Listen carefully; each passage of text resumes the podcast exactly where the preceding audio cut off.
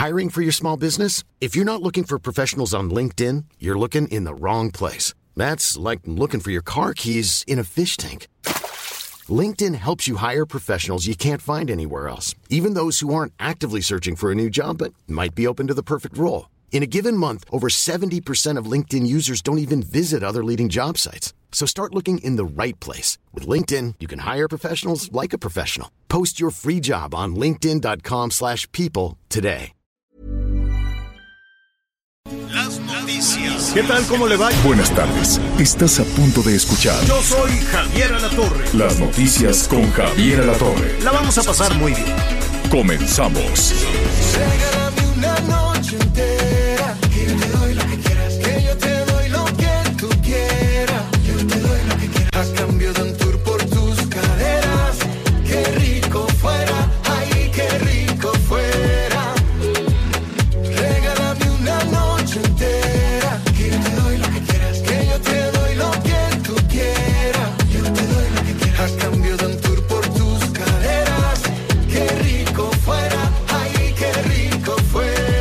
fuera. Estamos cantando la del Ricky Martin. No, no es tan difícil aprenderse la letra, pero es, es, na- es, es, este, nada más hay unas, unas ideas, pero trae muy buena producción, muy buen ritmo, todo muy bien. Es el mismísimo Ricky Martin que canta con la paloma. Paloma Mami, Paloma Mami. Sí, así se llama, Paloma Mami. Pues así se llama. Anita Miguelón, tenemos que aplicarnos en las este en los nuevos personajes. Yo no conocía a la Paloma Mami. ¿Tú sí? No, no, tampoco, ni sé cuál será la inspiración. No sé si su mami era pechugona y por eso le dice No, paloma. dice o la Enrique paloma- no. Eh, exacto. Luego, como estos políticos que se ponen unos trajes apretados y parecen palomas, ¿no? Así andan como paloma pechona los políticos por todos lados. Bueno, los saludamos con muchísimo gusto. Este inicio de semana, qué barbaridad. Ya estamos en agosto.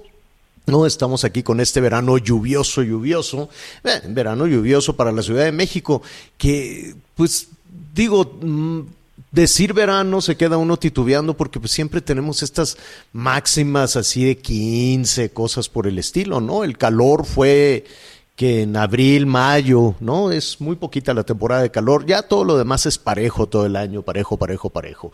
Pero los saludamos con muchísimo gusto, donde sí hay un calorón en el sur sureste. Eh, Bueno, Anita Lomelí, ahorita te vamos a felicitar, por cierto. Bienvenida, Anita, ¿cómo estás? Bien, muchísimas gracias, gracias Javier Miguelito, buenas tardes.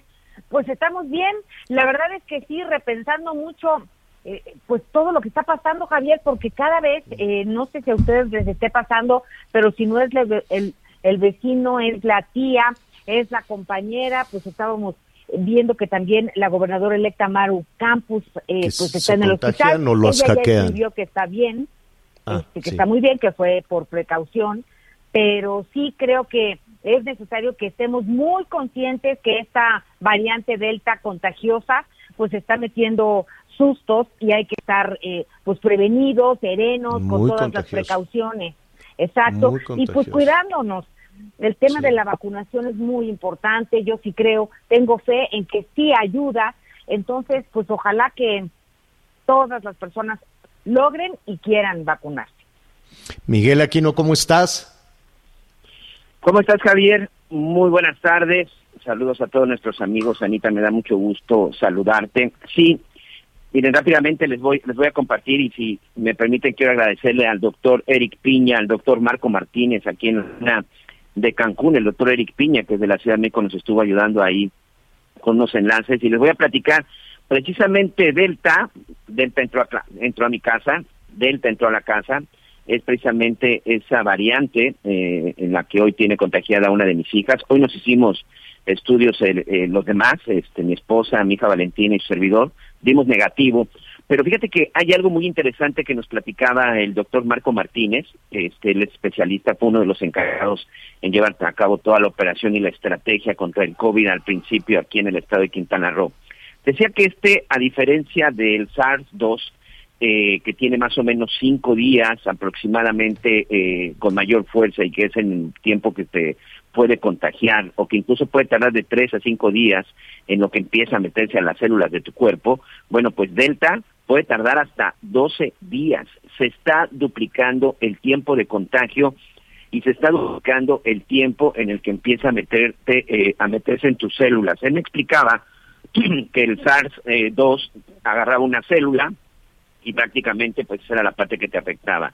Delta está creando una especie de colonia, es decir, une varias células y todas las va contagiando, las va contagiando, las va contagiando, hasta que finalmente explota y las elimina, por llamarlo de una forma, pero para eso pueden pasar hasta 12 días. Aquí en casa, bueno, pues mi, mi hija tiene ya una semana aislada, va a pasar otra semana para evitar, bueno, pues evidentemente cualquier tipo de contagio, que aparentemente, bueno, pues eso ya lo está pasando, pero sobre todo porque todavía continúa con síntomas. Les quiero platicar y externar todo eso, uno, por todos los mensajes que me han mandado, gracias, ahí vamos, vamos saliendo muy bien, pero segundo, esta variante sí es mucho más agresiva y además es más y mayor contagiosa. No hay que bajar la guardia, hay que tener mucho cuidado y es fundamental el uso del cubrebocas, no estar en, lugares cerrados y si lo están, pues hay que tratar de mantenerlos bien ventilados. Pero sí, Delta mucho más agresiva y contagiosa, Anita, Javier, amigos, que el SARS-2. Ya en casa tuvimos los dos y créanme, se los digo por experiencia. Bueno, pues cuídate mucho, hay que cuidarse, como dice Miguel, como dice Anita. No se vale bajar, no se vale bajar la guardia en este momento, ¿no? Ya llevamos pues nada, desde que ya perdí la cuenta, regresa, desde enero del 20, ¿no? Desde enero del 20 estábamos con esta cosa, que si China, que si Europa, que si sí, que si no, pero en realidad pues ya llevamos muchísimo tiempo. Hay que aprender a vivir con este, con, con, este virus, pero cuidando nuestra salud. Bueno, muy bien. Hay, eh, muchísima, hay muchísima información en desarrollo que le estaremos este, presentando. Desde luego, em, pues mire, dicen eh, dice la jefa de gobierno que salió padrísima la consulta. Que nombre, que un éxito, que qué padre, que es un refrendo a pues a la 4T, en fin, yo, yo creo que se ya nos perdimos ahí en un mar de, de, de, de, de propuestas y de presión también de la clase política, ¿no? Porque se había convocado que para meter a la cárcel a Peña Nieto y a Calderón y a Fox y a Cedillo y a Salinas, ¿no? Entonces, oiga, ¿quiere meter a la cárcel a los presidentes? Sí, lo creo. Bueno, pues entonces vas y aplicas la ley. Pero no, se llamó esta consulta que que parecía una especie como de referéndum, pero sí, pero no, muy confusa, ya lo sabíamos también, con una pregunta rarísima que no te lleva absolutamente a ningún, a ningún lado. Y entonces, este, pues sí, le están echando la culpa al, al INE, pero no a los participantes. Fue muy, muy bajita, fue muy poquita la, la participación, eh, no, fue un poco más del 7%. Entonces, este, pues cada voto, si imagínese si, si, la participación fue del 7%, cada papelito, esos que después en muchos videos ahí a través de las redes sociales fue una cosa rarísima de que los estaban arrancando y marcando y metiendo a las urnas en friega en algunos lugares, no, no en todos, este, desde luego. Este, no se entiende tampoco el sentido de, de para qué, para qué este, llenar, llenar las urnas, en fin. Martí Batres, este, que es el nuevo secretario de gobierno de la Ciudad de México, también está diciendo en estos momentos que fue un éxito padrísimo y y pues miren, la verdad es que, se queda todo en una suerte de confusión. Fue un éxito de qué, qué va a suceder. ¿Van a ir ahorita ahí un piquete de la Guardia Nacional a detener a los presidentes? ¿O cómo está la cosa, Miguel? No, la verdad es que no. Simple y sencillamente, este, pues se llevó a cabo este ejercicio de consulta popular pero bueno, legalmente no va a tener ninguna trascendencia porque necesitaba el 40% de participación de los votantes. Estamos hablando de más o menos, este Javier, por ahí de 38, 40 millones y bueno, pues apenas participaron alrededor pero, de ¿y si hubiera participado el 40%, ¿qué?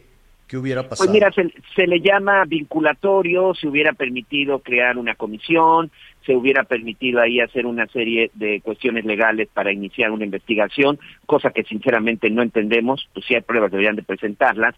Y esto del éxito, Javier, bueno, pues es algo que incluso desde muy temprano en la mañanera, eh, la verdad, eh, todo- todos estábamos esperando un discurso, un discurso distinto del, del presidente, pues el presidente decía que estaba muy contento. ¿Quieres que escuchemos lo que dijo en la mañana el presidente sobre esto? Sí, muy bien. En la próxima van a participar muchos más ciudadanos y esta práctica se va a ir convirtiendo en un hábito, en una cultura y esto lo vamos a heredar a las nuevas generaciones. Por eso estoy contento por los resultados de la consulta del día de ayer. Además, nunca había participado tanta gente en una consulta de las que se han registrado históricamente. Bueno, Bueno, creo muy bien. Para pues- empezar, creo que es pues- la primera, ¿no? Es la primera. No, ya, se de- había de hecho, acuérdate la consulta para lo del aeropuerto. Sí, ¿no? pero no fue organizada por el INE, fue organizada por un Y partido. luego se hizo, este, se hizo otra consulta en Tlaxcala, en Puebla, ¿te acuerdas? También Sí, para pero las en, instalaciones. en este caso creo que es la primera a nivel nacional, pero atención, ¿eh? La PRO se viene en marzo y esa tiene que ver con la revocación del mandato, es decir, el próximo mes de marzo, que todavía no están las reglas, que todavía no están las fechas, ahorita vamos a platicar con este un La- consejero del Instituto Nacional la verdad Electoral. es que no queda, con todo y esto, independientemente se fue, si fue éxito o fracaso, independientemente de, de, de todo eso, este, queda todavía en el aire la interrogante de por qué, para qué, qué pasa después de, de la... Vamos a ponerlo en el terreno de lo exitoso como dice, como dijo esta mañana este, en, en la mañanera el señor presidente, como lo dice Claudia Sheinbaum, como lo dice también este, eh, ¿cómo se llama? El, el Martí Batres, el secretario de, el secretario de gobierno, que es básicamente la Ciudad de México y el gobierno federal quienes más han, han hablado de este tema. El resto de las gobernadoras y gobernadores, pues no, no los he oído Va- vamos a revisar. O sea, ¿está sucediendo? Sí, sí está sucediendo. Seguramente se van a manifestar en un, en un, en un rato más, de manera más amplia. Pero independientemente de eso, este, ¿qué sigue? O sea, ¿qué, qué va a pasar? ¿Van a meter a la cárcel al presidente con ese, aunque no sea vinculatoria? Y si no fue vinculatoria, entonces ya no se les va a investigar. Esa, esa es la duda, porque te estaban poniendo en blanco o negro. ¿Eso qué quiere decir? ¿Que ya van a quedar como el exdirector de Pemex, como Lozoya, que ya no va a pasar nada? ¿O como la investigación de, de los fraudes estos que hubo en la Secretaría de Gobernación, que ya no va a pasar nada? ¿O lo de Pegasus? O sea, ¿qué va a suceder? Ya no se va a investigar, ya se va a quedar así porque no hubo participación. Esa es, esa es de pronto la gran duda. Y, y, sobre todo la gran confusión de para qué fue esto. Fue para, para una cosa muy extraña que pedían desde el poder este, judicial o fue para meter a la cárcel a los presidentes como lo decían este pues en la propaganda no tampoco queda muy claro ya el INE dijo que va a investigar quién pagó la, la, propaganda, pero la propaganda con la que se tapizó una buena zona de la Ciudad de México que no se sabe quién la pagó, pues te ponían ahí a todos los presidentes que les ponían la cara tapada, pero se quería saber qué, qué, qué sucedía. En fin, lo único que queda con eso para que no, no nos quedemos ahí nada más y ya después en streaming vamos a conocer sus, sus opiniones, sus puntos eh, de vista. Yo me quedo pensando en que los políticos de alguna manera piensan que son lo más importante en la vida de 130 millones de personas. Los políticos piensan que no tenemos ninguna otra preocupación más que ellos, que nos levantamos en lugar de estar, que, este lunes, en lugar de, de, de, que muchas jefas y jefes de familia se levantaron revisando cuánto dinero hay en la bolsa para darles de comer a los hijos, o si hay para cubrebocas, o qué vas a hacer con el paciente que tienes este, contagiado de COVID, ¿no? o qué vas a hacer con los ingresos, o qué vas a hacer con el gas, o qué vas a hacer con ese día a día, los políticos piensan que eso no importa, que lo único que importa es ellos, su futuro, que ganen su competencia. Y me refiero al PAN, al PRI, al PRD, a Morena, al Verde, a todos. Da esa, queda esa impresión de que este ejercicio fue para ellos, no para nosotros. Queda la impresión de que, de que los políticos son muy narcisistas, son egocéntricos. Queda esa impresión de que la ciudadanía no tiene ningún otro problema más que estar eh, eh, pensando en, en, ellos, ¿no? Eh, y ahí están, ahí están las cifras que nos dio la semana pasada el INEGI, ¿no? Con un exceso de fallecimientos, con, con, gente que cayó en pobreza, con los ingresos muy, muy, muy este, mermados a pesar de que se rompen los récords de las eh, remesas.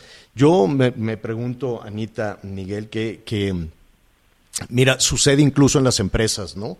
El jefe de las empresas, este, y en ocasiones de algunas familias, este, siempre consideran que los empleados o los integrantes de la organización están pensando solo en ellos.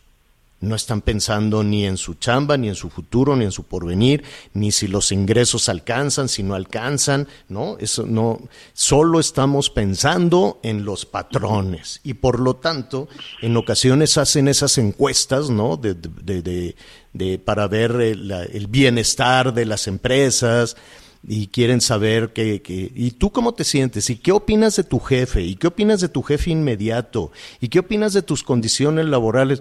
Y evidentemente se hacen tontos. Pero es muy curioso, ¿no? Le pasa al gobierno y le pasa a las empresas. Hacen esos sondeos y hacen esas encuestas para sí mismos considerando que las empleadas y los empleados solo estamos preocupados por los jefes y con los políticos sucede absolutamente igual. No sé usted qué piensa.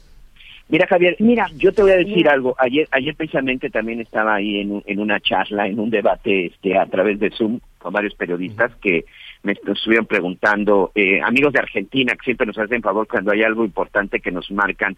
Ellos me decían, bueno, que qué opinaba. Yo, yo, yo te voy a decir cuál es mi opinión. Yo, yo estoy de acuerdo con las consultas. Definitivamente sí a la democracia. Estoy de acuerdo con la consulta. No estoy de acuerdo con lo que se consultó el día de ayer y abiertamente se los digo, no participé. Pero si ya se van a autorizar y se van a hacer legales estas consultas, deberían de consultarnos, por ejemplo, en qué queremos que el gobierno gaste nuestro dinero, que gaste mi dinero, porque recordemos, el gobierno no tiene dinero. El dinero es de nosotros los que pagamos impuestos y que todos los días trabajamos y que estamos muy pendientes para que el SAT no te esté persiguiendo cada mes con tu pago de impuestos. Yo estoy completamente este, de acuerdo en estas consultas, pero deberían de ser consultas de veras en donde nos quieran o nos permitan participar. Por ejemplo, ¿por qué no hacemos una consulta en donde nos pregunten cuántos partidos políticos nos gustaría que hubiera en este país? ¿Por qué no nos hacen una consulta para preguntarnos si estamos de acuerdo que se destine tanto dinero para programas sociales, o tanto dinero para campañas, o tanto dinero para el Congreso, o tanto dinero para obras? ¿Por qué no nos consultan ese tipo de cosas en donde creo que los ciudadanos pues sí deberían de voz y voto porque, insisto, es nuestro dinero. Creo que hay consultas que sí valen la pena, la de ayer definitivamente no. Yo sigo, yo sigo sin entender si alguien cometió un delito, si alguien eh, me robó, tengo que hacer una consulta para ver si merece castigo, creo que esa fue la confusión. Sí, vengan las consultas, pero consultas que verdaderamente valgan la pena. Consultas que te pregunten de vacunas, de, de, medicinas, de dinero, de ingresos. De Porque no, una consulta en donde nos pero preguntan... No, hemos escuchado a Anita. Mira, yo sí, yo sí participé ayer como a las nueve y media de la mañana. Eh, sí, me parece que fue una consulta, una jornada muy complicada, porque a pesar de ser domingo y se, se explicó desde antes que por ley en una consulta no había casillas especiales. Pero mucha gente trabajó, incluso vimos lo que dijo eh, la esposa del presidente, Beatriz Gutiérrez Müller, que pues lo estaba acompañando en Nayarit, y por esa razón pues no iba a poder votar porque no había casillas especiales. Entonces, a mí me parece que si ya vamos a hacer este esfuerzo, tendría que ser bien y todas las personas que quisieran tendrían que poder participar de una forma y de otra había enfermeras en el, en el norte de la ciudad, ejemplo, que vivían en Xochimilco. Entonces decían o trabajo o voto, trabajo. Ese es un detalle, pero vale la pena considerarlo. Yo sí participé porque te voy a decir algo que me ha llamado la atención en estos dos años y medio que he recorrido el país a raíz de la entrada eh, del gobierno del presidente Andrés Manuel López Obrador. He visto como nunca a personas de distintos eh, grupos sociales, sobre todo, por supuesto, los más vulnerables, los indígenas, todas las personas de, de comunidades alejadas, indígenas Sí. o no indígenas, que han estado involucradas y han querido participar y acercarse a la política porque la han sentido cercana. Entonces, eso me parece que es muy importante valorarlo. pues muy me bien, parece quien que lo la sienta, quien ten- tiene quien- un valor, pero Perfecto. bien quien sienta un beneficio, quien sienta un beneficio con lo que pasó ayer, pues está padrísimo, ¿no? El- Nada el más presidente lo que hay que ver, es, hay que ver cuál es. ¿Mm? Es un ejercicio de participación, ¿no? Entonces, como ejercicio de participación participación, me política. parece muy interesante. Lo que no me ha- lo que no me acaba de, de cuadrar es que si hubieran dicho, paso uno, votas por lo que creas que es lo mejor, paso dos, eso es lo que va a suceder. Si sale el sí o si sale el no, porque todo se quedó en la ambigüedad y hoy pues el resultado es que la consulta popular pues Claro. tuvo muy poca Mira, afluencia, aunque los pocos que fueron dijeron que sí, da lo Pero mismo. ¿sabes por qué no Pero fueron? Porque no se entiende, avanzado para la próxima consulta. Porque no Sí, se entiende, sí, tal vez, solo tal vez, ¿eh? digo, hay que escuchar todas las opiniones para, para tener un consenso. Solo, solo tal vez no se entendía el, el- el fin de acudir a, a esta consulta. Es decir, hoy, porque la gente dice, bueno, yo voy a ir ahí para que metan a la cárcel a Peña Nieto, ¿no? A lo mejor. Pero sí o no, si, si, si llega, si la gran mayoría dice sí, ¿lo van a meter o nada más se van a generar expectativas? Tal vez fue tan confuso y, y solo tal vez, ¿no? Yo y coincido contigo y coincido con Miguel en que estos ejercicios son importantísimos y claro que hay que hacerlos y hay que preguntarle a la ciudadanía. Pero tal a mí me hubiese gustado saber, oiga, este quiere que eh, hacer una consulta de quiere que se distribuyan las medicinas este de manera gratuita sí o no quiere que no es, es decir cosas mucho más cercanas. Quiere que las clases sean presenciales sí o no. Quiere que las niñas y los niños vayan al salón de clases sí o no no este quiere que las eh, ayudas estas que se dan cómo se llama la, la, la, las pensiones y todo este dinero eso este quiere que se mantenga a los eh, jóvenes o a los ancianos, ¿no? Es decir, con cosas mucho más aterrizadas, más concretas y más cercanas a la ciudadanía, porque lo que vemos es muy cercano a los políticos, no cercano a la gente, creo yo. Eh, Los políticos piensan, como lo dije hace ratito, que solo estamos pensando en ellos, así de que nos levantamos y, ay, ¿cómo habrá amanecido este, la secretaria de gobernación que le hackearon el teléfono, pobrecita, que no sé qué? Pero en fin, ahí está. Denos usted su punto de vista, denos usted su opinión. Siempre, siempre la opinión de usted va a ser la más importante. Vamos a tener muchísimos temas a propósito de los hackeos. Fíjese que en un, en un rato más eh, vamos a retomar. Cada vez son más los políticos que dicen que los hackearon, ¿no? Y este y a ver, Miguel, yo creo que deberíamos invitar aquí a los de Apple o a la gran mayoría de los políticos tienen teléfonos caros, ¿no? La gran mayoría de los políticos, quiero suponer que todos tienen este el iPhone, no sé qué número va, ¿no? Este y la publicidad de- del iPhone hasta donde yo me quedé este, mm, mira, la, el Twitter de la Secretaría de Salud dicen que los hackearon. Tal vez alguien ahí mandó un mensaje en contra de, de los este de los seguidores de la 4T desde la propia Secretaría de Salud y ahora no saben qué hacer y dicen, ah, pues es que me hackearon. Y si no me equivoco, también la secretaria de, de Gobernación, Gobernación. dijo que la hackearon. y Este, que habían mandado mensajes ap- desde aparentemente desde una cuenta que era de ella pidiendo Ajá. solicitando dinero pero que iba a proceder de inmediato con las denuncias y la investigación Sí. Y este, ¿en dónde más los hackearon? Bueno, pues son, son varios. al, al- al alcalde de Coajimalpa, Adrián Rubalcaba, también mandó un mensaje en redes sociales hace como dos semanas de que, oigan, no soy yo, este, ya estoy investigando y armando Va- una carpeta. son varios, son, son varios. Víctor Hugo este, Romo, Ricardo Monreal Hugo. también, también puede hackear su cuenta.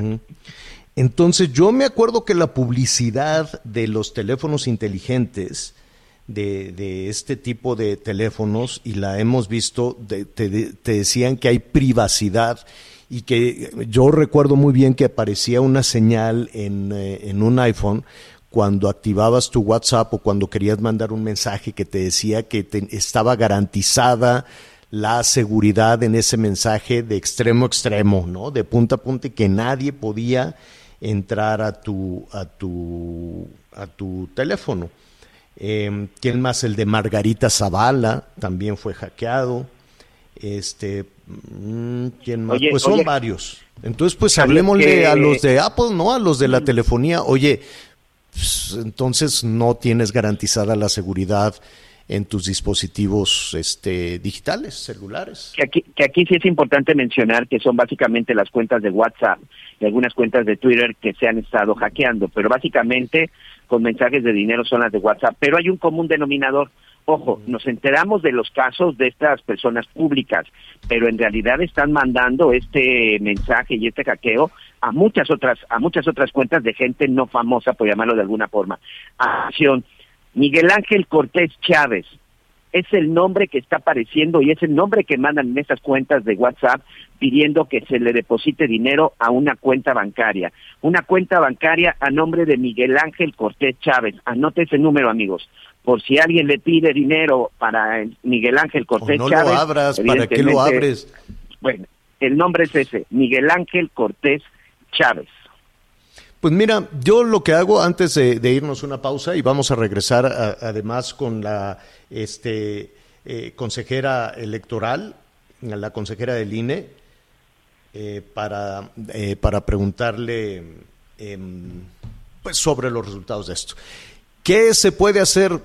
Pues hay muchas personas que contestan todo, ¿no? Que abren en el teléfono así cualquier número, bueno, no, yo yo no, yo si no es así Anita, Miguel, o sea, alguien que aparezca ahí el nombre, jamás lo contesto. Y se puede estar cayendo el teléfono y afortunadamente no estoy enganchado al, al teléfono celular, ¿no? Y- o está ping, ping, ping, ¿no? Así desde las 5 de la mañana y hasta que no veo, ah, es Anita, es Miguel o es alguna persona que tú conoces, entonces sí. Pero no, hombre, ahí que se caigan y se cae el teléfono, estoy todo lleno de... El otro día me dicen, oye, tienes miles de mensajes que no los abres. Y le dije, no, porque no sé quién es o porque se me olvida y se te van acumulando, ¿no? Y te llega otro, te llega otro y ahí se van quedando. Los que sí contestamos siempre son los de streaming de nuestros amigos que en la segunda parte del programa siempre están con nosotros. Hacemos una pausa y volvemos. Sigue con nosotros. Volvemos con más noticias. Antes que los demás. Todavía hay más información. Continuamos. Dania Rabel es la consejera del Instituto Nacional Electoral y nos da muchísimo, muchísimo gusto saludarla a propósito del tema con el que iniciamos el programa de esta tarde. ¿Cómo estás, consejera? Muy buenas tardes, Javier. También me da gusto saludarte a ti y a Ana María. Bueno, em, yo vería esta situación, si tú me permites, en dos vertientes. Una, la organización y otro que es, eh, pues, depende también del sitio donde estés para verlo, ¿no? Si esto es exitoso, si no es exitoso. ¿Tú qué, qué evaluación tienes de primera mano del ejercicio que se realizó ayer? A ver, como tú bien señalas, me parece que tenemos que hacer una evaluación integral. Primero, partiendo del hecho de que este es el primer ejercicio de democracia directa que nosotros implementamos a nivel nacional y como Instituto Nacional Electoral, que tuvimos muy poco tiempo para hacer la promoción del mismo, no por decisión del Instituto Nacional Electoral, sino porque el Congreso lo que estableció es que la convocatoria iba a entrar en vigor apenas el 15 de julio, que no tuvimos recursos adicionales para poder hacer la implementación de este ejercicio y que además todavía estamos en un contexto de pandemia, en donde también lo que se nos ha informado es que tenemos un repunte de casos y nos encontramos frente a una tercera ola. Todos estos factores, desde luego, complejizan la implementación de este primer ejercicio de consulta popular. No obstante eso, pudimos nosotros instalar 57.070 casillas, lo cual implica, o mesas receptoras de opinión, mejor dicho, lo cual implica que instalamos el 99.9% de las mesas receptoras de opinión que nosotros teníamos previstos por instalar. Pudimos convocar a más de 285 mil funcionarios y funcionarias de mesas receptoras de opinión para que estuvieran ahí el primero de agosto. También tuvimos nosotros que utilizar a 9.630 instructores asistentes de la consulta popular para hacer esta capacitación y gracias a eso pues llegamos según lo que nos está diciendo eh, el conteo rápido a un porcentaje de participación que fluctúa entre el 7.07% y 7.74% y es aquí donde me parece que la ciudadanía se está preguntando bueno quizá esa participación no hable de un ejercicio exitoso de parte de la ciudadanía porque no se volcaron a ir a pero son dos cosas son dos cosas diferentes. Es, es decir Ustedes, eh, te, pregunto, Dania, ustedes hicieron em, lo que habían anunciado que iban a hacer. Es decir, no, no cabe aquí una comparación con lo que sucedió en las, eh, en las elecciones de junio pasado. A ver, desde luego que no es comparable porque nosotros tenemos que comparar a los mecanismos de participación ciudadana directa con otros mecanismos que se ha implementado. Reiteramos, es el primero que se hace a nivel nacional, pero sí tenemos experiencias a nivel local. Por ejemplo, en la Ciudad de México, con el plebiscito del segundo piso. Eso fue muy sonado en su momento cuando se hizo en 2002 y hubo una participación del 6% de la ciudadanía. Con el Corredor Cultural Chapultepec que se hizo en 2015, hubo una participación del 4% de la ciudadanía. Yo creo que primero tenemos que hacer que la gente se familiarice con este tipo de ejercicios, que conozcan cuál es la valía de los mismos y que incluso también pues sepan por qué es importante su participación, qué puede cambiar, cuáles son los efectos. Y eso me parece que implica una estrategia de educación cívica de muy largo alcance.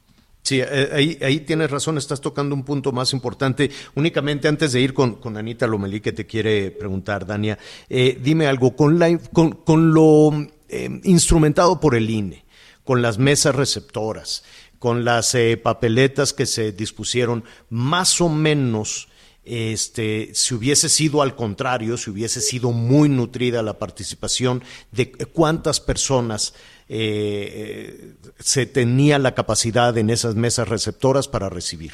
Es decir, ¿cuántas papeletas se hicieron, se distribuyeron? Nosotros imprimimos el número de papeletas del 100% de la lista nominal, porque también, a ver, en alguna ocasión me preguntaban cuál es la expectativa de participación de la ciudadanía. Depende cómo interpretemos expectativa. Si expectativa es como el deseo que tenemos de que la gente salga, pues nosotros nos preparamos para que salga el 100% de las y los mexicanos emitir su participación.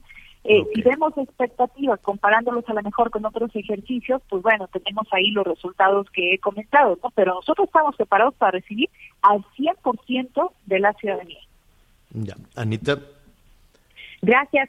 Consejera, eh, yo quería preguntarte, Dania Rabel, consejera electoral, hubo denuncias en relación a que no se no se ubicaron las casillas donde habían quedado establecidas en esta dirección de ubica tu casilla, que hubo casillas que finalmente no se instalaron donde dijeron y fueron instaladas en otro lado. ¿Esto fue así?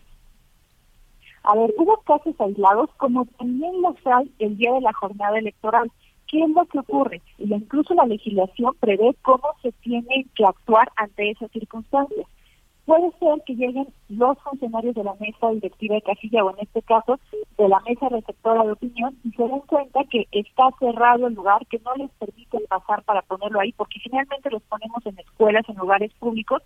Ah, pues entonces lo que va a ocurrir es que dejan letreros ahí y van a buscar otro lugar idóneo donde se puedan instalar, que tenga condiciones de accesibilidad. Puede pasar también que llegan y pues encuentran que hay muchísima propaganda que no se puede quitar, propaganda que tiene que ver, por ejemplo, en este caso con la consulta popular, ahí no se pueden instalar y entonces van a dejar letreros para reubicar, en este caso, la mesa receptora de opinión. Fueron casos aislados y también llega a pasar en la jornada electoral y se tiene un protocolo de actuación ante esta situación. Eh, finalmente, Dania, eh, tú señalabas en un momento, eh, hace unos momentos también, lo, lo, lo importante de entender a qué se acude con estas eh, consultas, ¿no? Em, y en este caso, pues era un mar de confusiones, ¿no? La gran mayoría de las personas, a pesar de lo dicho por el Poder Judicial y por lo dicho por algunos otros personajes, e incluso este, algunas, eh, la dirigencia de Morena, em, pues lo que movía la participación era ver en la cárcel a los presidentes y resulta que era otra, otra situación. Para no quedarnos atorados en ese tema, los siguientes ejercicios, las siguientes consultas, siempre serán sobre temas que competen a la clase política. A ver, pues eso depende de lo que quiera, por ejemplo, el Ejecutivo en su facultad de mandar a la mejor esta iniciativa hacer esta consulta. Y creo que también esto, a ver, creo que nos deja experiencia todas las instituciones del Estado mexicano. A mí me parece que también el hecho de que se haya dicho muchas veces que la pregunta no era del todo claro, también es dar experiencia a la propia Suprema Corte de Justicia de la Nación, quien es quien siempre tiene que calificar la constitucionalidad de las preguntas que se consulten y en su caso hacer la redacción adecuada de las mismas. Y nosotros no le podemos mover nada para a lo mejor simplificar el lenguaje para que pueda ser mucho más entendible por la gente. Nosotros lo único que teníamos competencia ahora era a lo mejor de tratar de explicar de qué se trataba esa pregunta o por qué era importante, por qué era de trascendencia nacional lo que se está cuestionando, pero no le podíamos cambiar ni un ápice a la pregunta. Entonces, a mí me parece que esto nos deja eh, experiencias para futuros procesos que nosotros podamos implementar a todas las instituciones del Estado mexicano.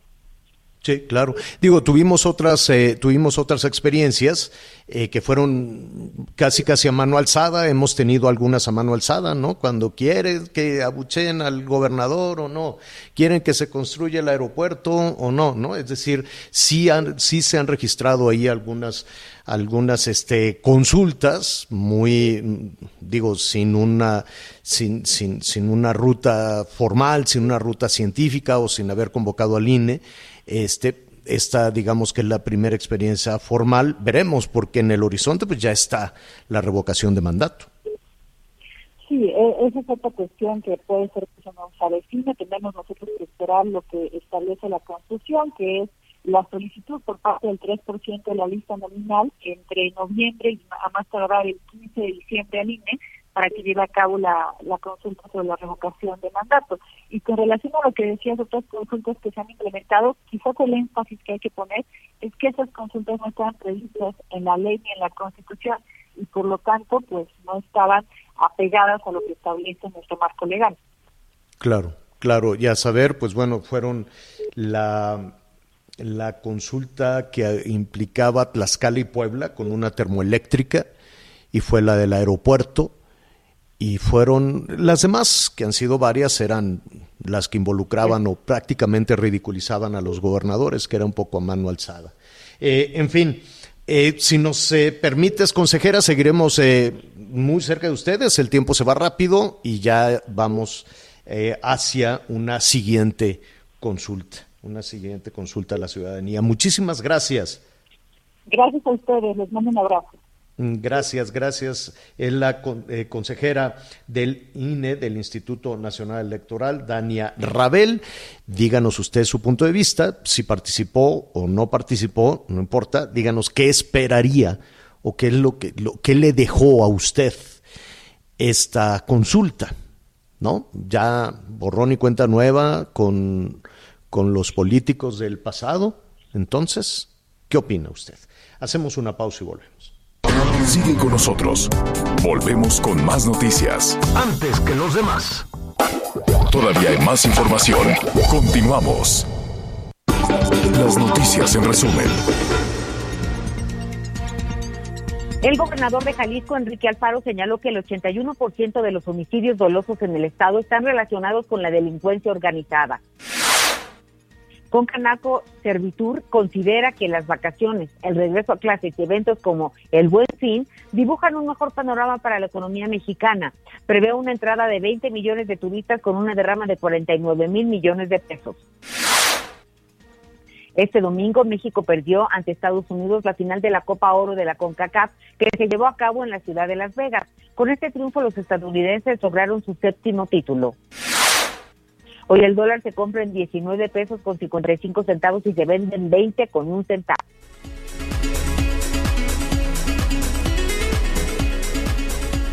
Muchas gracias, gracias a todos nuestros amigos, gracias por continuar con nosotros en las noticias con Javier La Torre. Y sin duda, ahora que hemos estado viendo toda esta situación de la pandemia y sobre todo con el regreso a clases, algunos de los chavos ya están próximos a regresar a clases, bueno, pues de alguna u otra forma, pues han tratado de ver qué es lo que está sucediendo y sobre todo qué va a pasar en los próximos días. Así que yo les tengo una muy, muy buena alternativa, sobre todo para aquellos que todavía no tienen bien planeadas sus vacaciones en los próximos días, pues sobre todo que analicen, recuerden que si usted planea sus vacaciones a tiempo, siempre va a ser mucho mejor. Fíjese que viajandoenlinea.com nos está informando que tiene una promoción muy especial para los amigos de las noticias con Javier Alatorre, usted que nos escucha, para tomar unas merecidas vacaciones. Pero debe tener mucha atención, solo hay 20 lugares, así que si quiere aprovechar la promoción, por favor, tome una pluma, tome una hojita o tenga el celular a la mano. Vamos a platicar con la directora comercial de viajandoenlinea.com, Ingrid García, a quien me da mucho gusto saludarla como siempre. ¿Cómo estás, Ingrid? Hola, ¿qué tal Miguel? A mí también siempre me da mucho gusto saludarte y por supuesto darles excelentes noticias a todo este bello auditorio de Javier La Torre. Y qué mejor que planear vacaciones, como bien mencionas. Planeando vacaciones nos ahorramos dinero. Por eso Viajando en línea trae una propuesta que no se pueden perder y efectivamente solamente hay 20 habitaciones. Es para que lo puedan comprar en este momento. Les repito, 20 habitaciones y escuchen bien lo que van a poder comprar esta tarde. Son cinco días de vacaciones. Escuchen el destino para que se vayan a Cancún o la Riviera Maya. Ustedes van a poder elegir, imagínense esas arenas blancas, ese azul turquesa y por supuesto ese clima que nos ofrece en Cancún. Cinco días de vacaciones para la Riviera Maya o Cancún para cuatro personas, Miguel, sin límite de edad. Pueden ser hasta cuatro adultos con desayunos incluidos por los cinco días para las cuatro personas y contratando el paquete vacacional, escuchen bien lo que van a llevarse.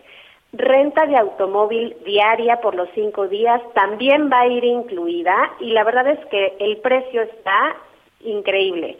Únicamente van a invertir 15.990 pesos, así como lo escucharon, 15.990 pesos por todo este paquete vacacional. Y ahora ustedes se preguntarán, oye, ¿cuándo lo puedo utilizar? Pues van a tener nueve meses a partir del día de hoy, que es la fecha de la compra, nueve meses sin restricción de temporada para que lo puedan utilizar, es decir, para que puedan reservar, incluyendo temporadas altas y temporadas bajas. Por eso es que es sumamente importante que hagan la compra en este momento con cualquier tarjeta, débito o crédito, y se tienen que comunicar a nuestra línea de compra 55 20 001975, Miguel. Es muy importante, hay que recordar este número y sobre todo, ¿con cualquier tipo de tarjeta puedo pagar? Sí, con cualquiera, nada más fíjense que comience con cuatro o con cinco, débito o crédito, y la única básicamente la oportunidad la tienen en este momento. ¿Sabes qué pasa, Miguel? Luego me marcan y me dicen, quiero otra habitación y lamentablemente ya no tenemos más. Por eso es que es sumamente importante que se comuniquen en este momento al 5520 001975. 5520-001975, monto de inversión 15.990 pesos para unas vacaciones a Cancún, no incluye boletos de avión ni impuestos hoteleros. 5520-001975. Creo que es muy importante, Ingrid, que sobre todo nuestros amigos entiendan por qué, por qué la importancia de que ahorita en este momento deben de marcar y comprar.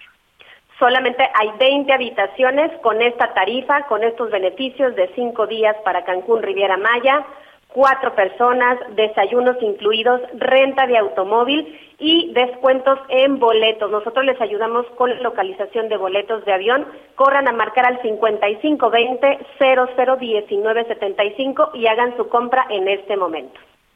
Muy bien, muchas gracias Ingrid. Antes de irnos, recuérdanos el número, por favor.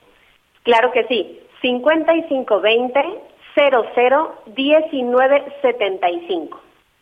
Muy bien, bueno, pues ahí está, así que ya lo sabe.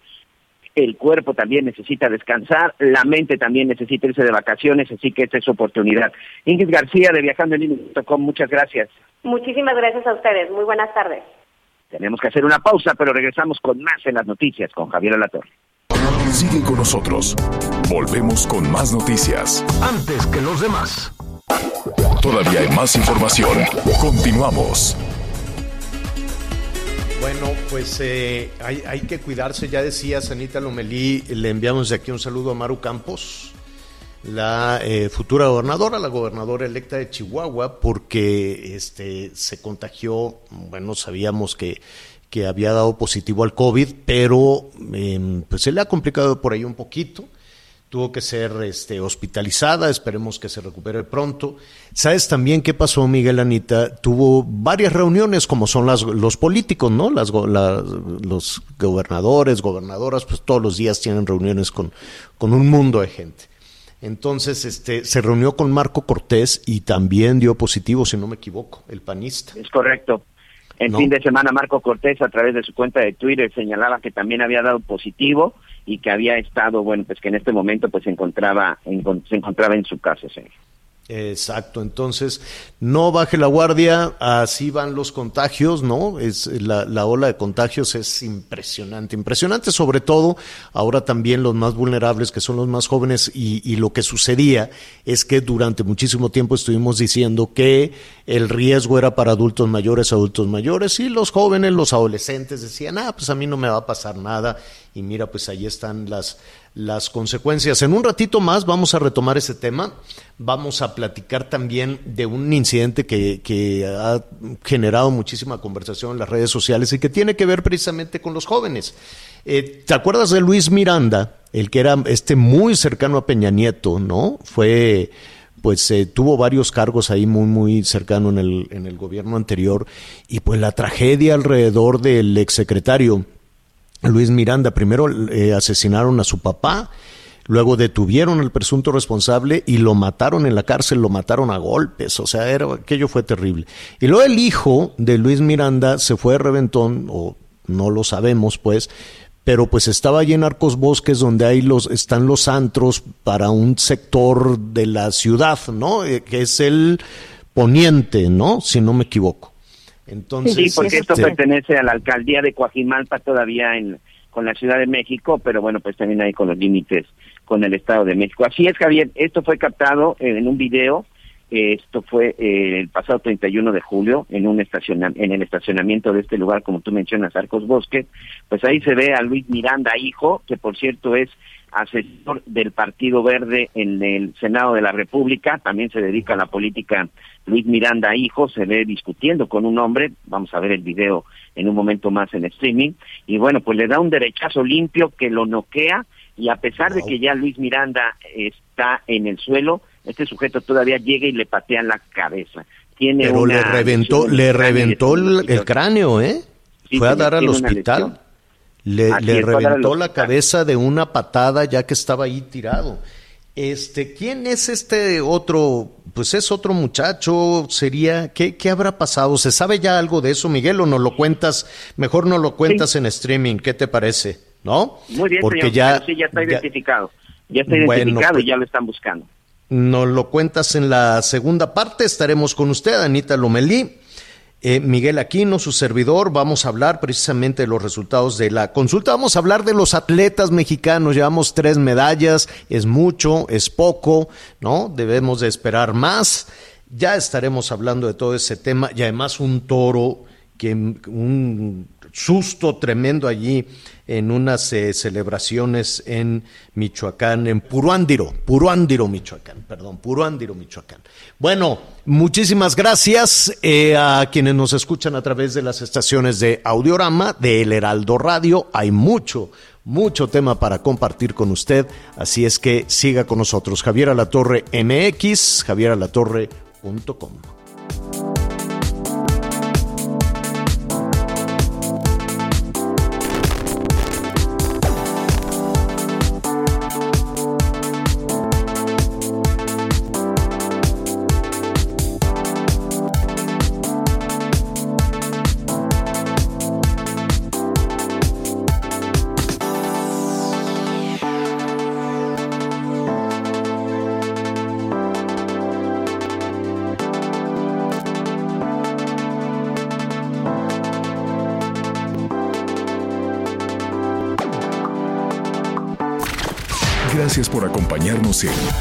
Las Noticias con Javier La Torre.